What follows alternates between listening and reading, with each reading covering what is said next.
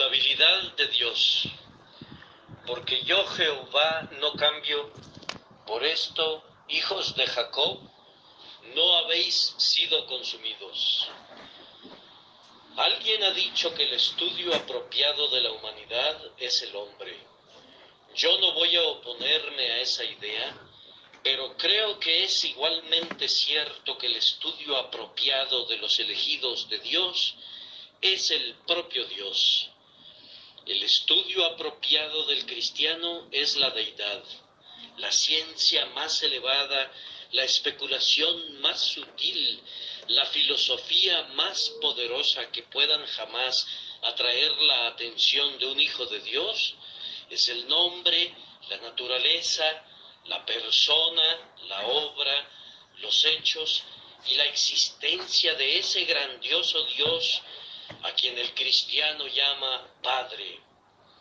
En la contemplación de la divinidad hay algo extraordinariamente beneficioso para la mente. Es un tema tan amplio que todos nuestros pensamientos se pierden en su inmensidad, tan profundo que nuestro orgullo se ahoga en su infinitud. Nosotros podemos abarcar y enfrentar otros temas, en ellos sentimos una especie de autosatisfacción y proseguimos con nuestro camino pensando, he aquí, yo soy sabio. Pero cuando nos aproximamos a esta ciencia de las ciencias y encontramos que nuestra plomada no puede medir su profundidad y que nuestro ojo de águila no puede ver su altura, nos alejamos pensando que el hombre vano quisiera ser sabio, pero que es como un burrito salvaje, y entonces exclama solemnemente, soy de ayer y no sé nada. Ningún tema de contemplación tenderá a humillar la mente en mayor medida que los pensamientos de Dios. Nos veremos obligados a sentir, gran Dios, cuán infinito eres tú y nosotros somos solo unos gusanos sin valor. Pero si el tema humilla la mente, también la expande. Aquel que piensa en Dios con frecuencia tendrá una mente más grande que el hombre que simplemente camina con pesadez alrededor de este globo estrecho. Quizás se trate de un biólogo que hace alarde de su habilidad para hacer la disección de un escarabajo, estudiar la anatomía de una mosca o clasificar a los insectos y a los animales en grupos que tienen nombres casi imposibles de pronunciar. Puede ser un geólogo capaz de disertar sobre el megaterio y el plesiosauro y todos los demás tipos de animales en extinción él puede pensar que independientemente de cuál sea su ciencia, su mente se ve ennoblecida y engrandecida. Me atrevo a decir que así es, pero después de todo, el estudio más excelente para ensanchar el alma es la ciencia de Cristo y Cristo crucificado y el conocimiento de la deidad en la gloriosa Trinidad. Nada hay que pueda desarrollar tanto el intelecto, nada hay que engrandezca tanto el alma del hombre como la investigación devota, sincera y continua del grandioso tema de la deidad. Y mientras humilla y ensancha, este tema es eminentemente consolador. Oh, en la contemplación de Cristo hay un ungüento para cada herida en la meditación sobre el Padre hay un descanso para cada aflicción y en la influencia del Espíritu Santo hay un bálsamo para cada llaga. ¿Quieres liberarte de tus penas? ¿Quieres ahogar tus preocupaciones? Entonces ve y lánzate a lo más profundo del mar de la deidad, piérdete en su inmensidad y saldrás de allí como cuando te levantas de un lecho de descanso, renovado y lleno de vigor. No conozco nada que pueda consolar tanto al alma, que calme a las crecientes olas de dolor y tristeza, que hable de tanta paz a los vientos de las pruebas, como una devota reflexión sobre el tema de la deidad.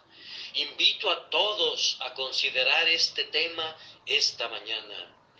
Les voy a presentar una sola perspectiva y es la inmutabilidad del glorioso Jehová.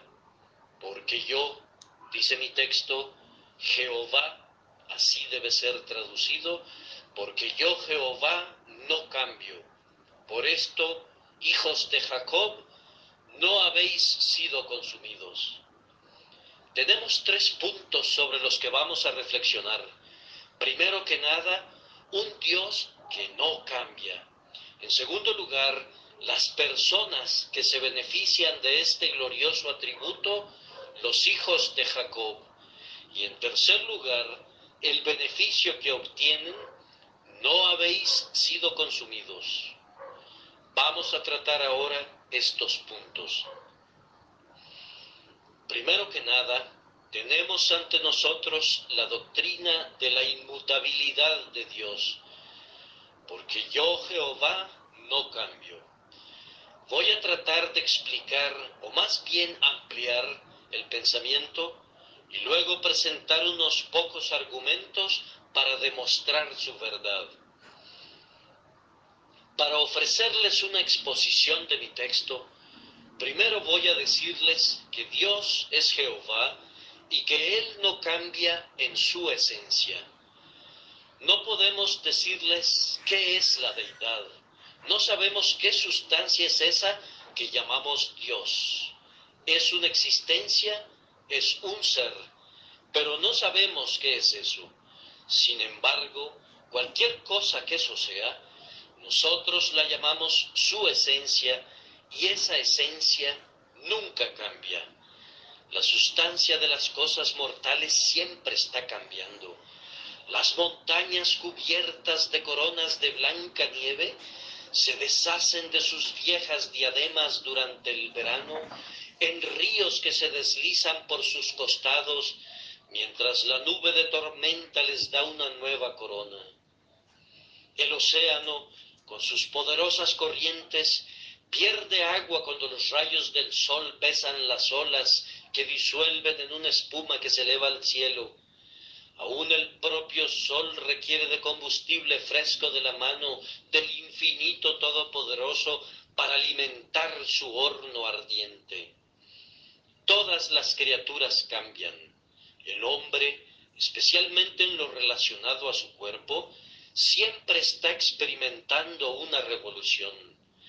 Muy probablemente no hay una sola partícula en mi cuerpo que haya estado allí hace unos pocos años esta estructura ha sido desgastada por la actividad, sus átomos eliminados por la fricción, partículas frescas de materia se han acumulado constantemente en mi cuerpo y así ha sido renovado.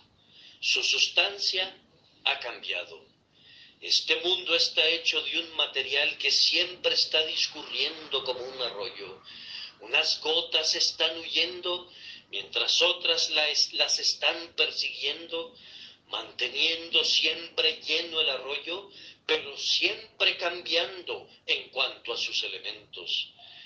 Pero Dios es perpetuamente el mismo. No está hecho de ninguna sustancia o material, sino que es puro espíritu, un espíritu esencial y etéreo, y por tanto Él es inmutable.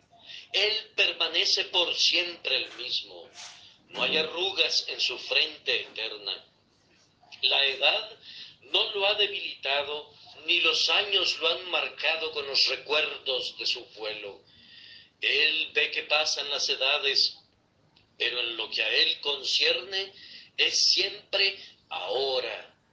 Él es el gran yo soy, el gran inmutable, Observen que su esencia no sufrió un cambio cuando se unió con la naturaleza humana.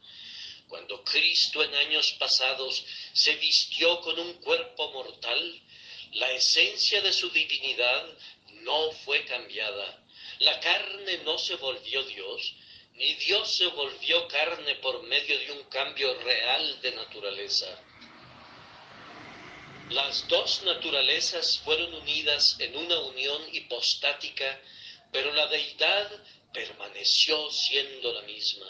Era la misma cuando él era un bebé en el pesebre, como era la misma cuando extendió las cortinas del cielo. Era el mismo Dios que colgó de la cruz cuya sangre se derramó en un torrente púrpura el mismo Dios que sostiene al mundo sobre sus sempiternos hombros, sostiene en sus manos las llaves de la muerte y del infierno. Nunca ha sufrido cambios en su esencia, ni siquiera en su encarnación. Él permanece para siempre, eternamente, como el único Dios inmutable, el Padre de las luces, en quien no hay variabilidad ni siquiera la sombra de un cambio. Él no cambia en sus atributos, cualesquiera que hayan sido los atributos de Dios en el pasado, son los mismos atributos ahora. Podemos cantar acerca de cada uno de ellos como era en el principio, es ahora y será por siempre, mundo sin término. Amén. ¿Era Él poderoso? ¿Era Él el poderoso Dios cuando su voz mandó que se hiciera el mundo desde el vientre de la no existencia? ¿Era Él el omnipotente cuando encumbró las montañas y excavó las cavernas del profundo océano? Sí, era poderoso entonces y su brazo no está débil ahora. Él es el mismo gigante con todo su poder. La savia de su alimento es está aún húmeda y la fortaleza de su alma permanece firme para siempre. ¿Era él sabio cuando constituyó este poderoso globo, cuando puso los cimientos del universo?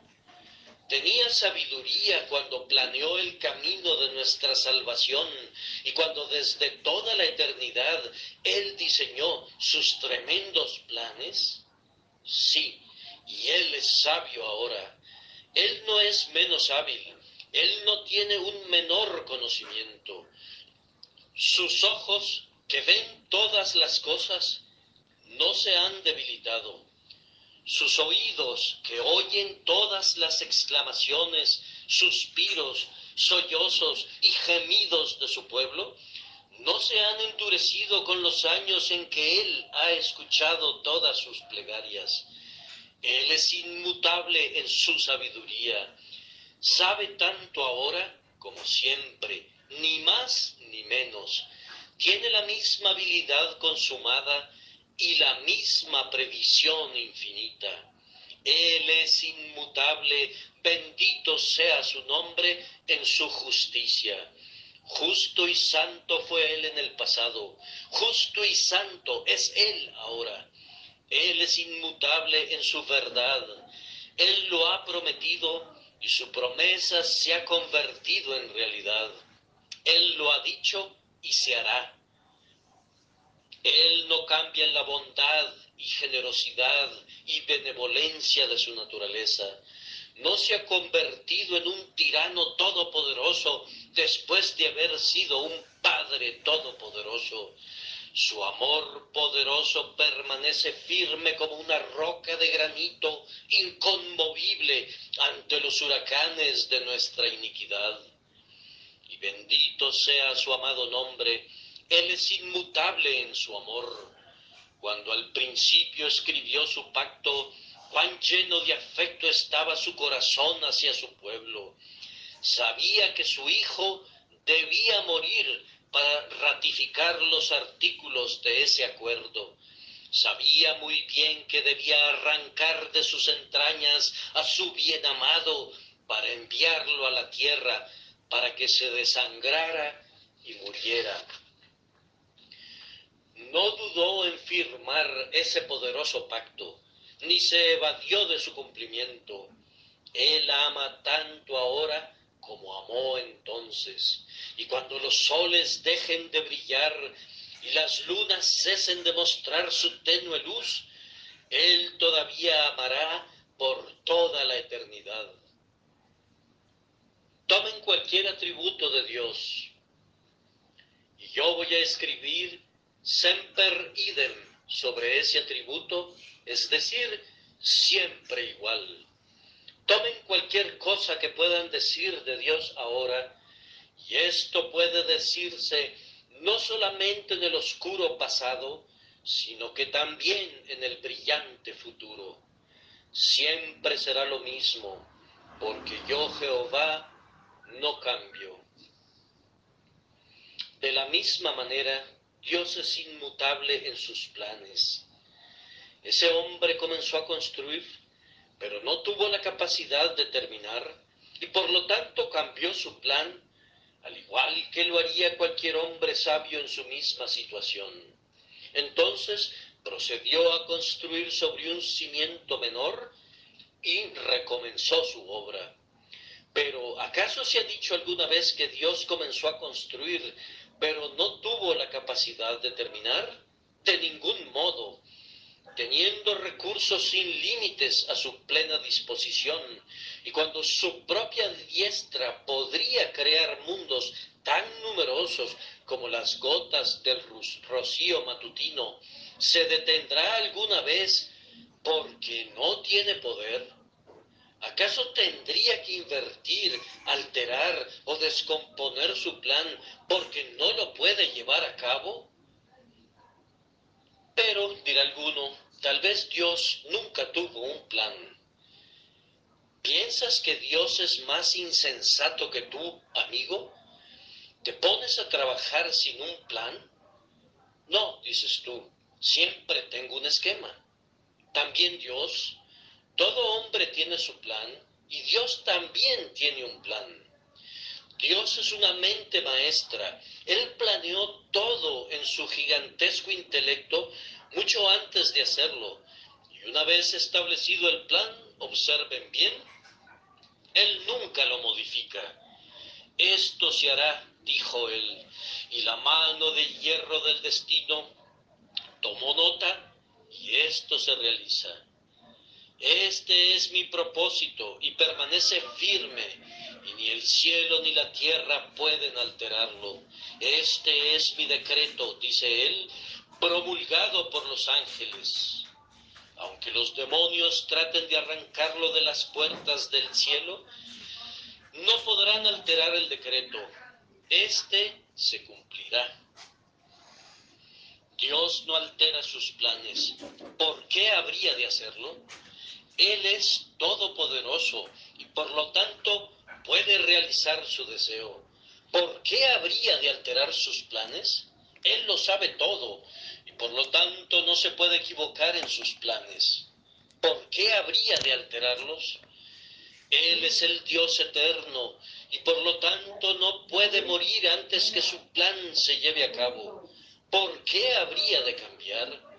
Ustedes, átomos de existencia sin ningún valor, cosas efímeras de un día, ustedes insectos que se arrastran sobre la hoja del laurel de la existencia.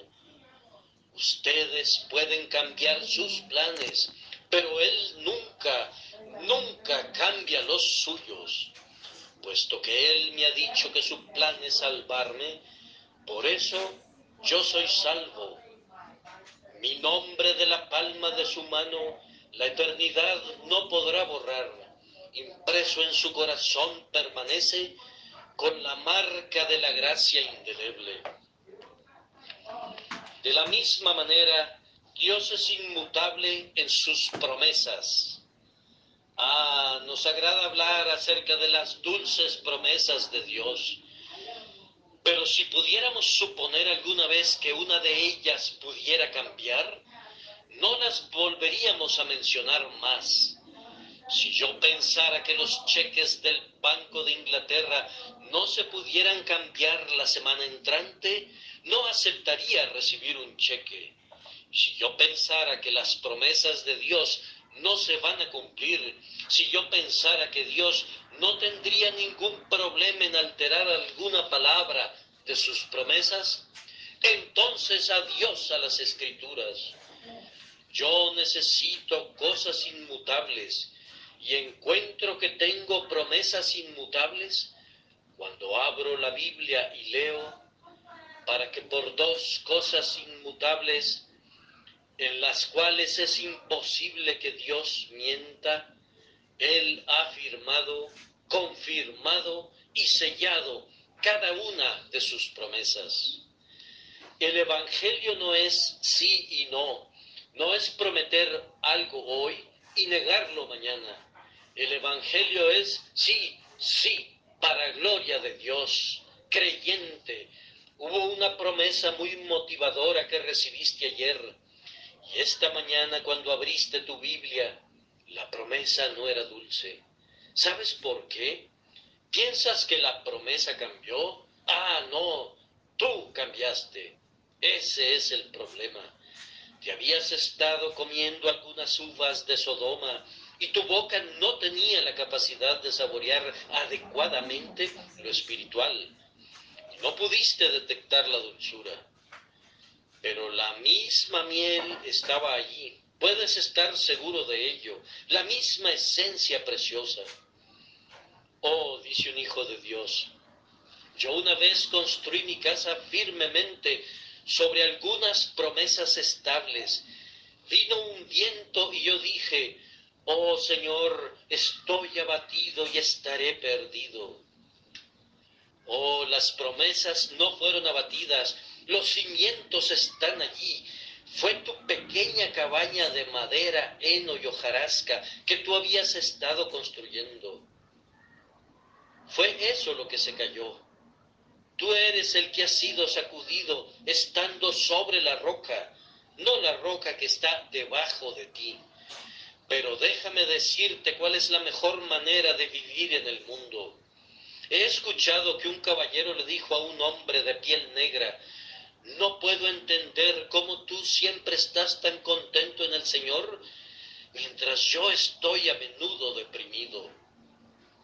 Pues bien, mi amo, dijo él, metiendo completamente sobre la promesa, allí permanezco. En cambio usted está de pie sobre la promesa. Si el equilibrio es débil y si sopla el viento, usted se cae y luego exclama, oh, me he caído. En cambio, yo me tiendo enteramente sobre la promesa desde el principio y es por eso que no temo caer. Entonces siempre debemos decir, Señor, allí está la promesa, te corresponde a ti cumplirla. Yo me tiendo enteramente sobre la promesa, no debo permanecer de pie. Eso es lo que tú deberías hacer postrarte sobre la promesa. Y recuerda, cada promesa es una roca, una cosa inmutable. Por lo tanto, arrójate a sus pies y descansa allí para siempre. Pero ahora viene una nota discordante para arruinar el tema. Para algunos de ustedes, Dios es inmutable en sus amenazas si cada promesa se mantiene firme y cada juramento del pacto se cumple, escucha tú, pecador, pon atención a la palabra, oye los tañidos fúnebres de tus esperanzas carnales, observe el funeral de tus confianzas en la carne. Cada amenaza de Dios, así como cada una de sus promesas, se cumplirá Hablemos de decretos, te diré un decreto, mas el que no creyere será condenado. Ese es un decreto y un estatuto que nunca puede cambiar. Puedes ser tan bueno como quieras, ser tan moral como puedas, ser tan honesto como desees, caminar tan derecho como puedas. Sin embargo, allí está la amenaza inmutable, mas el que no creyere será condenado. ¿Qué dices a eso, moralista? ¿O quisieras poder alterarlo y decir, aquel que no viva una vida santa será condenado. Eso va a ser cierto, pero no es lo que dice. Dice el que no creyere. Aquí está la piedra de tropiezo y la roca que hace caer, pero eso no lo puedes alterar. Debes creer o ser condenado, dice la Biblia. Y fíjate bien, esa amenaza de Dios es tan inmutable como Dios mismo. Y cuando hayan transcurrido mil años de tormentos en el infierno, mirarás a lo alto y verás escrito en letras ardientes de fuego, mas el que no creyere será condenado. Pero Señor, yo soy un condenado. Sin embargo, dice, será aún. Y cuando un millón de edades se hayan desplegado y estés exhausto en medio de tus dolores y agonías, volverás tus ojos hacia lo alto y todavía leerás, será condenado. Este decreto es inmutable, inalterable. Cuando tú habrás podido pensar que la eternidad ya ha tejido su último hilo, que cada partícula de eso que nosotros llamamos eternidad deberá haberse extinguido, tú todavía verás escrito allá arriba, será condenado. Oh, qué terrible pensamiento. ¿Cómo me atrevo a decirlo? Pero debo hacerlo. Ustedes deben ser advertidos, señores, para que no vayan ustedes también a este lugar de tormento. Se le debe decir cosas ásperas a ustedes, pues si el Evangelio de Dios no es una cosa áspera, la ley es una cosa áspera. El monte Sinaí es una cosa áspera. Ay de la atalaya que no amoneste al impío. Dios es inmutable en sus amenazas. Ten mucho cuidado, oh pecador, pues horrenda cosa es caer en manos del Dios vivo. Debemos sugerir otro pensamiento antes de proseguir y es Dios no cambia en los objetos de su amor. Es inmutable no solamente en su amor, sino en los objetos de su amor. Si alguna vez sucediera que alguna oveja de Cristo se perdiera, ay, mi alma débil y voluble se perdería mil veces al día.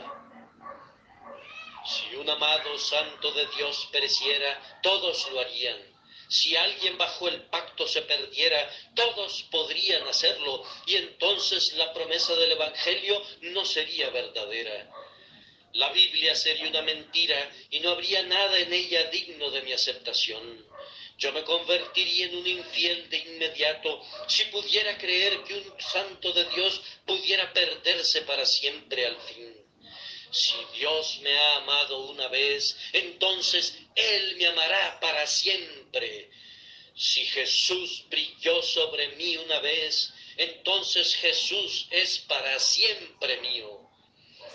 Los objetos de un amor eterno nunca cambian. A quienes Dios ha llamado, los ha de justificar. A quienes ha justificado, los ha de santificar. Y a quien Él santifica, los ha de glorificar. Así, habiendo dedicado mucho tiempo tal vez simplemente explicar el concepto de un Dios inmutable, voy a tratar de demostrar ahora que Él no es cambiable. Yo no soy un predicador argumentativo, pero voy a mencionar un argumento que es la misma existencia y el ser de Dios me parece a mí que implican inmutabilidad.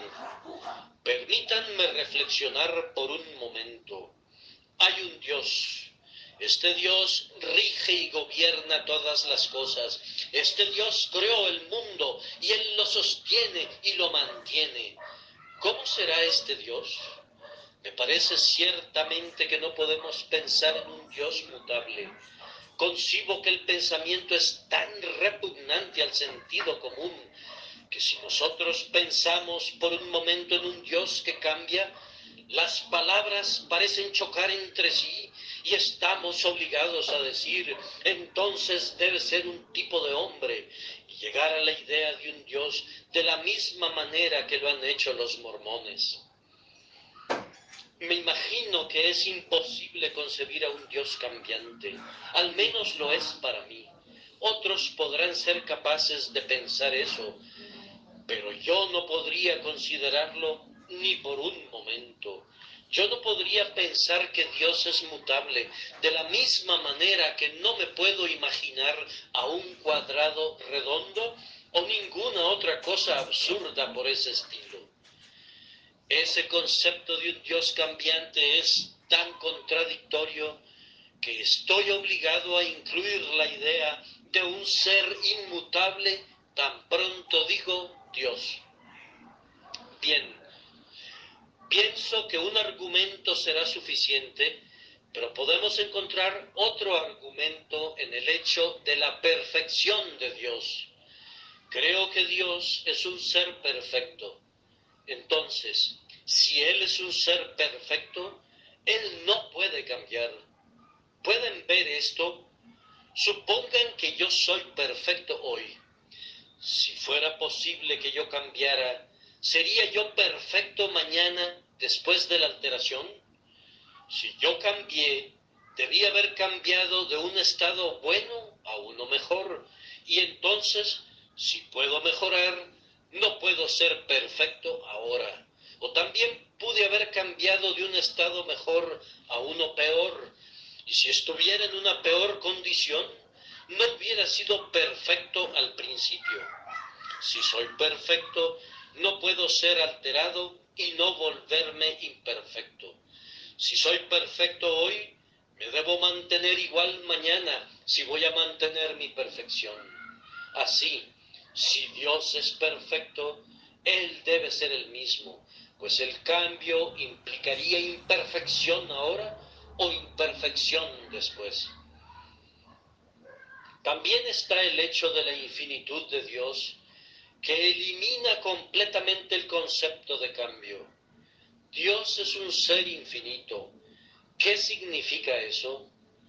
No existe un hombre que te pueda decir lo que entiende por un ser infinito, pero no pueden haber dos infinitos.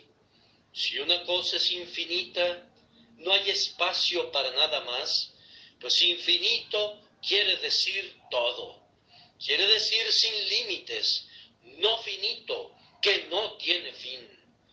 Bien, no puede haber dos infinitos. Si Dios es infinito hoy y después cambiara y siguiera siendo infinito, habría dos infinitos. Pero eso no puede ser. Supongamos que es infinito y después cambia. Entonces debe volverse finito y no podría ser Dios. O Él es finito hoy y finito mañana, o es infinito hoy y finito mañana, o finito hoy e infinito mañana. Todas estas suposiciones son igualmente absurdas. El hecho de que Él es infinito de inmediato sofoca el pensamiento de que Él es un ser cambiable. La palabra inmutabilidad está escrita sobre la propia frente de la infinitud. Ahora, queridos amigos, miremos al pasado. Y allí vamos a recoger algunas evidencias de la naturaleza inmutable de Dios. ¿Ha hablado Jehová y no lo ha cumplido? ¿Lo ha jurado y no ha sucedido? ¿Acaso no puede decirse de Jehová, Él ha hecho toda su voluntad y ha cumplido todo su propósito? Miren a las ciudades de los filisteos. Dios dijo, lamenta Asdod y ustedes puertas de Gaza, pues ustedes serán derribadas ¿Y dónde están ahora? ¿Dónde está Edom? Pregunten a Petra y a sus murallas en ruinas. ¿Acaso su eco no repetirá la verdad que Dios ha dicho? Edom será una presa y será destruido. ¿Dónde está Babel? ¿Y dónde está Nínive? ¿Dónde Moab? están las naciones que Dios dijo que destruiría? ¿Acaso Dios no las ha arrancado de raíz y las ha arrojado lejos del recuerdo de los que habitan en la tierra? ¿Y acaso Dios ha echado fuera a su pueblo? ¿Alguna vez se ha olvidado de su promesa? ¿Alguna vez no ha cumplido su juramento o su pacto? ¿O se ha apartado alguna vez de su plan? Ah, no, señal en alguna instancia en la historia en la que Dios haya cambiado. No podrán hacerlo, señores, pues a través de toda la historia resalta el hecho que Dios ha sido inmutable en sus propósitos. Me parece que oigo que alguien dice, yo puedo recordar un pasaje de la escritura donde Dios cambió. Y yo mismo pensé eso una vez. El caso al que me refiero es ese de la muerte de Ezequías. Isaías entró y dijo, Ezequías, tú vas a morir, tu enfermedad es incurable, ordena tu casa. Él volvió su rostro a la pared y comenzó a orar. Y antes que Isaías saliese hasta la mitad del patio, se le ordenó que regresara y le dijera, vas a vivir quince años más. Ustedes podrían pensar que eso demuestra que Dios cambia, pero yo no puedo ver en el relato la menor prueba de cambio que pueda existir. ¿Cómo sabes que Dios no conocía eso? Oh, Dios sí lo sabía. Él sabía que Ezequías viviría. Por tanto, él no cambió. Pues si él sabía eso, ¿cómo podía cambiar? Eso es lo que yo quisiera saber. Pero, ¿conoces un pequeño detalle? Que el hijo de Ezequías, Manasés, no había nacido entonces y que si Ezequías hubiera muerto, no hubiera existido Manasés y no hubiera existido Josías, ni tampoco Cristo, porque Cristo vino precisamente de ese linaje. Ustedes podrán comprobar que Manasés tenía 12 años cuando su padre murió, de tal manera que debió haber nacido tres años después de estos hechos. ¿Y no creen ustedes que Dios había decretado el nacimiento de Manasés y lo conocía de antemano? Ciertamente. Entonces, él decretó que Isaías fuera y le dijera a Ezequías que su enfermedad era incurable y que después le dijera en el mismo aliento, he aquí que yo te sano y tú vivirás. Él dijo eso para incitar a Ezequías a la oración. Habló en primer lugar como hombre. De acuerdo a las probabilidades humanas, tu enfermedad es incurable y te vas a morir. Después esperó hasta que Ezequías oró, luego vino un pequeño pero al final de la frase. Isaías no había terminado la frase. Él dijo, debes ordenar tu casa, pues no hay humana cura.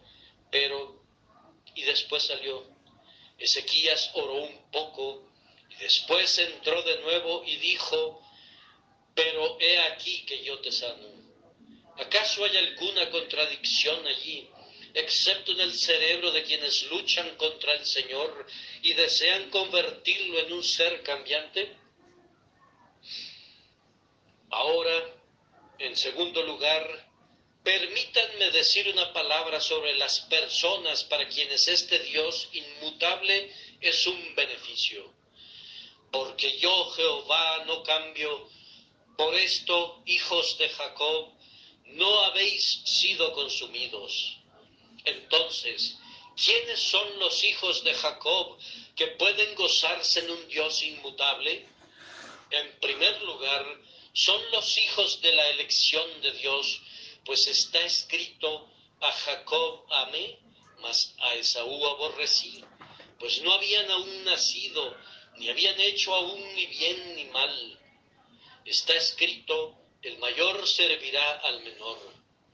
Los hijos de Jacob son los hijos de la elección de Dios, que por gracia soberana son creyentes, por un eterno designio, ellos reciben gracia y gloria.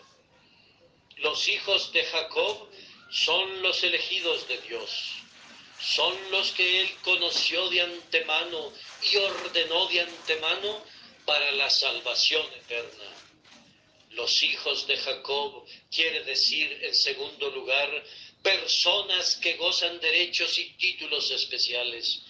Jacob, ustedes saben, no tenía derechos por nacimiento, pero él pronto los adquirió. Él cambió un guisado de lentejas con su hermano Esaú y así ganó la primogenitura.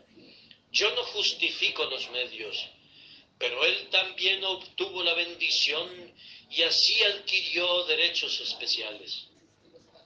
Los hijos de Jacob quiere decir personas que poseen derechos y títulos especiales.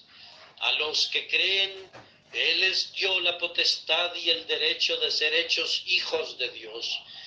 Ellos tienen un interés en la sangre de Cristo. Ellos tienen un derecho para entrar por las puertas en la ciudad. Tienen un título para recibir honores eternos poseen una promesa de gloria eterna, tienen un derecho de llamarse hijos de Dios. Oh, hay derechos y privilegios especiales que pertenecen a los hijos de Jacob. Luego, a continuación, estos hijos de Jacob eran hombres de manifestaciones especiales. Jacob había tenido manifestaciones muy especiales de su Dios y así había sido honrado grandemente. Una vez, una noche se acostó y durmió. Tenía los setos del camino por cortinas y el cielo por su pabellón, una piedra por almohada y la tierra por cama. Oh, entonces él tuvo una manifestación peculiar había una escalera y él vio a los ángeles de Dios que ascendían y descendían. Así tuvo una manifestación de Cristo Jesús como la escalera que llega de la tierra hasta el cielo. Los ángeles subían y bajaban trayéndonos misericordias. Posteriormente, qué manifestación tuvo lugar en Mahanaim cuando los ángeles de Dios se encontraron con él, y también en Peniel, donde luchó con Dios y vio a Dios cara a cara. Esas fueron manifestaciones especiales. Y este pasaje se refiere a aquellos que, como Jacob, han tenido manifestaciones peculiares. Ahora, ¿cuántos de ustedes han tenido manifestaciones personales? Oh, dicen, eso es entusiasmo, eso es fanatismo. Bien, es un bendito entusiasmo también, pues los hijos de Jacob han tenido manifestaciones peculiares, han hablado con Dios como un hombre habla con su amigo, han susurrado al oído de Jehová. Cristo ha estado con ellos para cenar con ellos y ellos con Cristo. Y el Espíritu Santo ha iluminado sus almas con un poderoso brillo radiante, de tal manera que no podían tener dudas acerca de esas manifestaciones especiales. Los hijos de Jacob son los hombres que gozan de estas manifestaciones. Asimismo, son hombres de pruebas muy especiales. Ah, pobre Jacob, yo no elegiría la suerte de Jacob si no tuviera la expectativa de la bendición de Jacob, pues su suerte fue muy difícil. Tuvo que huir de la casa de su padre, llegando a la casa de Labán.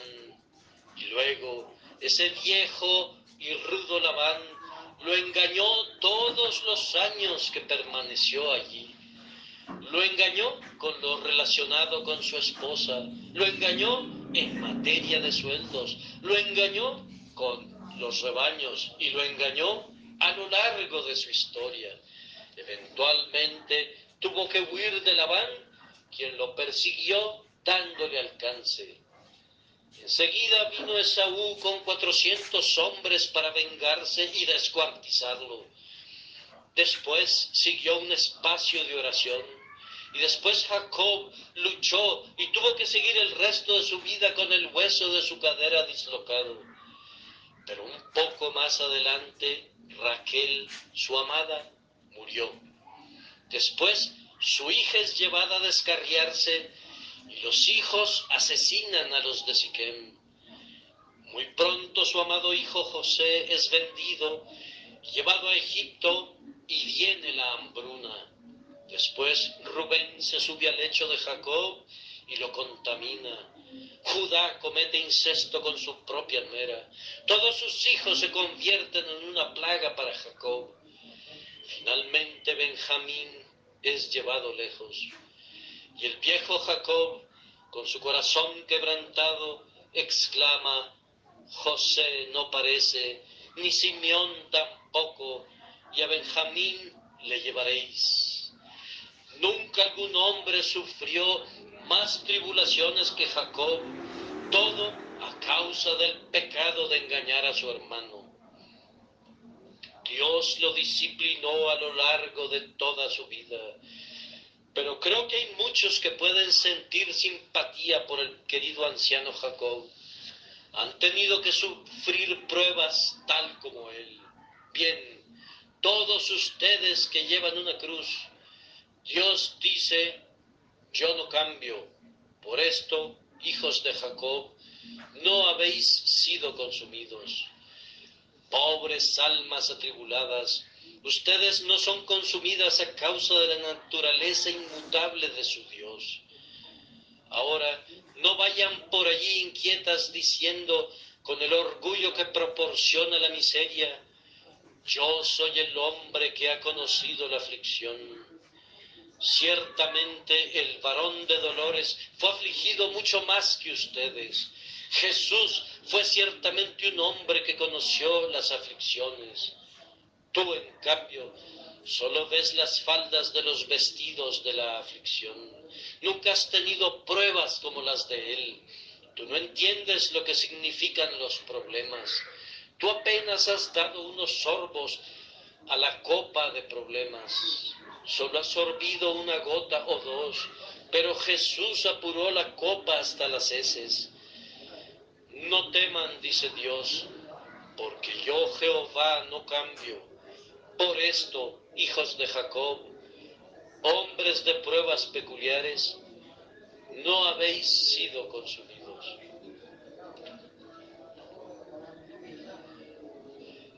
Y ahora un pensamiento acerca de quiénes son los hijos de Jacob.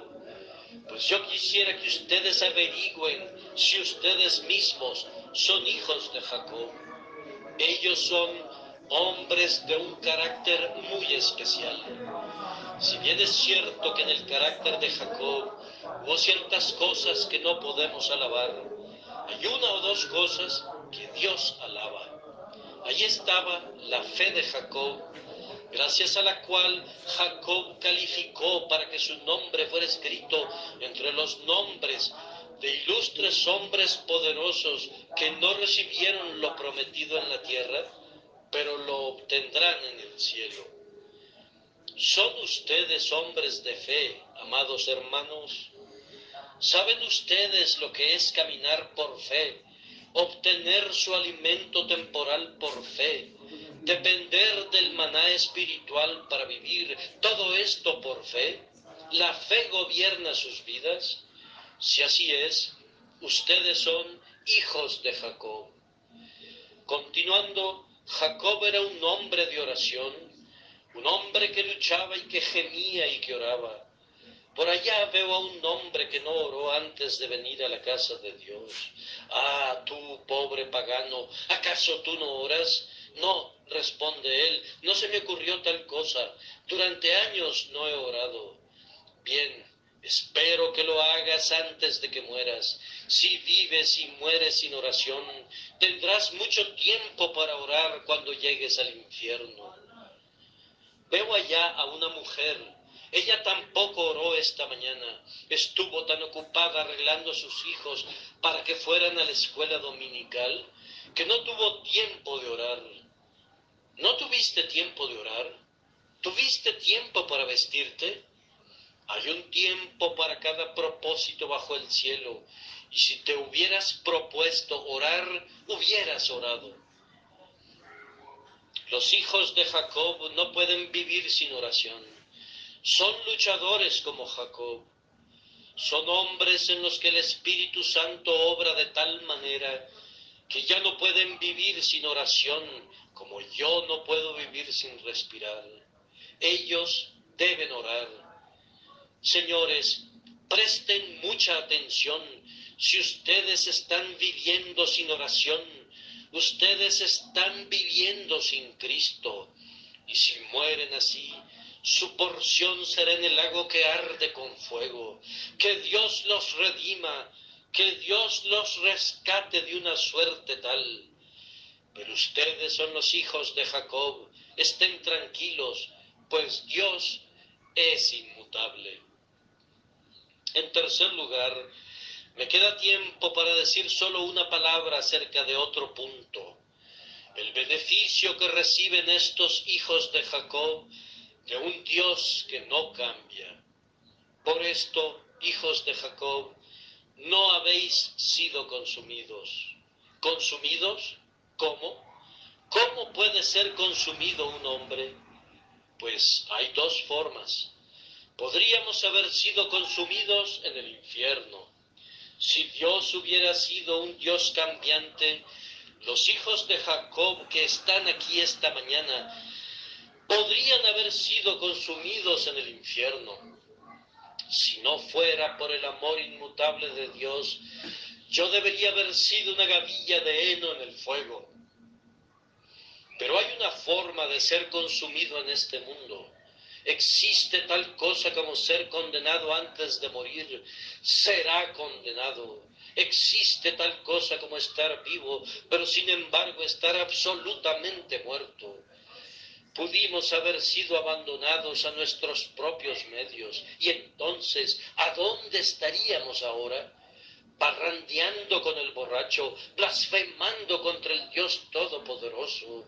Oh, si Él te hubiera dejado, amado hermano, si Él hubiera sido un Dios que cambia, tú estarías entre los más inmundos de los inmundos y entre los más viles de los viles.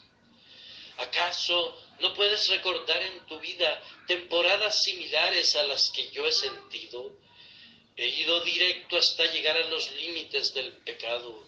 Alguna tentación muy fuerte me ha tomado de mis dos brazos de tal forma que no podía luchar con ella.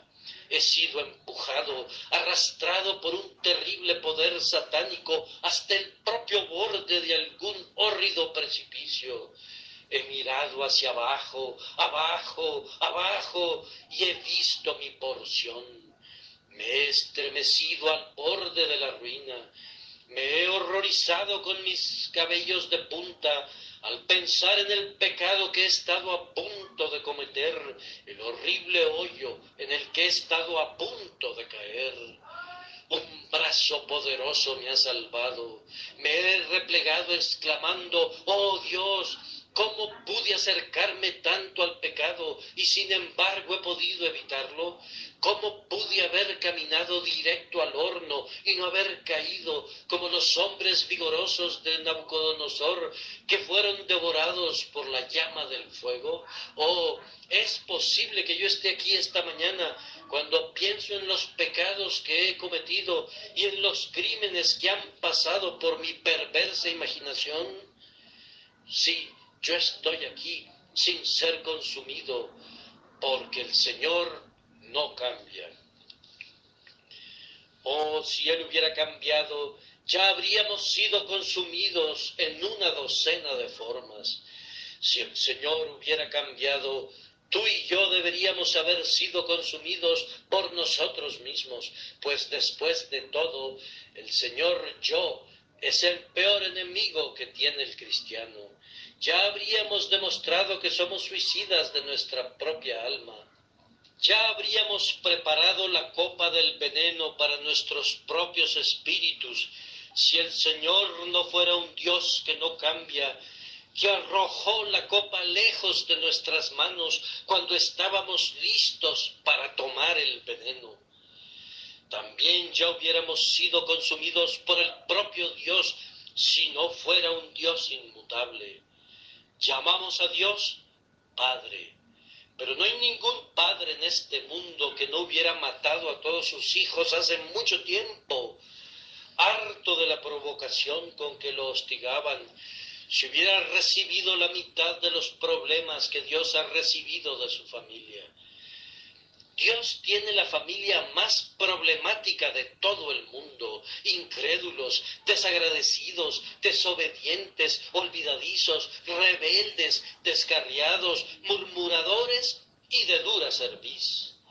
Qué bueno que Él es misericordioso, pues de lo contrario ya hubiera tomado no solamente la vara, sino la espada contra algunos de nosotros desde hace mucho tiempo pero no había nada en nosotros que pudiera ser amado al principio, así que no puede haber menos ahora.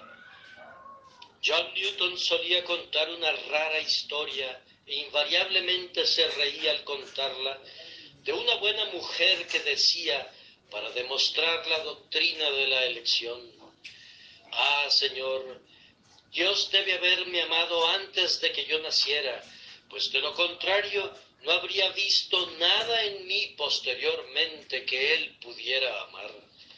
Estoy seguro que eso es válido en mi caso y cierto en relación a la mayoría del pueblo de Dios, pues hay muy poco que amar en ellos después que han nacido, que si no los hubiera amado antes de nacer, no habría visto ninguna razón para elegirlos después. Pero puesto que los amó sin obras, todavía los ama sin obras. Puesto que sus buenas obras no ganaron su afecto, las malas obras no pueden suprimir ese afecto. Puesto que la justicia de ellos no sirvió de lazo para su amor, así la perversidad de ellos no puede cortar esos lazos dorados. Él los amó por su pura gracia soberana y los va a amar aún. Pero nosotros deberíamos haber sido consumidos por el diablo y por nuestros enemigos, consumidos por el mundo, consumidos por nuestros pecados, por nuestras pruebas y en cientos de formas más, si Dios hubiera cambiado alguna vez. Bien, se nos ha terminado el tiempo y ya no me resta decir mucho. Solo he tocado el tema de manera superficial. Ahora se los entrego a ustedes. Que el Señor les ayude a ustedes, hijos de Jacob, a llevar a su casa esta porción de alimento. Digiéranlo bien y aliméntense de él. Que el Espíritu Santo aplique dulcemente las cosas gloriosas que están escritas y que ustedes disfruten de un banquete de manjares suculentos, banquete de vinos refinados, de gruesos tuétanos y de vinos purificados. Recuerden que Dios es el mismo independientemente de lo que se quite. Sus amigos pueden perder el afecto, sus ministros pueden ser cambiados, todo puede cambiar excepto Dios. Sus hermanos pueden cambiar y clasificarlos como viles, pero Dios de todas maneras los va a amar. Su situación en la vida puede cambiar y pueden perder sus propiedades. Toda la vida de ustedes puede ser sacudida y se pueden volver débiles y enfermizos. Todas las cosas pueden abandonarlos, pero hay un lugar donde el cambio no puede poner su dedo. Hay un nombre sobre el cual no se puede escribir mutabilidad. Hay un corazón que no sufre alteraciones. Ese corazón es el corazón de Dios. Ese nombre es amor. Confía en Él. Nunca te va a engañar. Aunque con dificultad creas en Él, Él nunca, nunca te abandonará ni permitirá que tú lo dejes.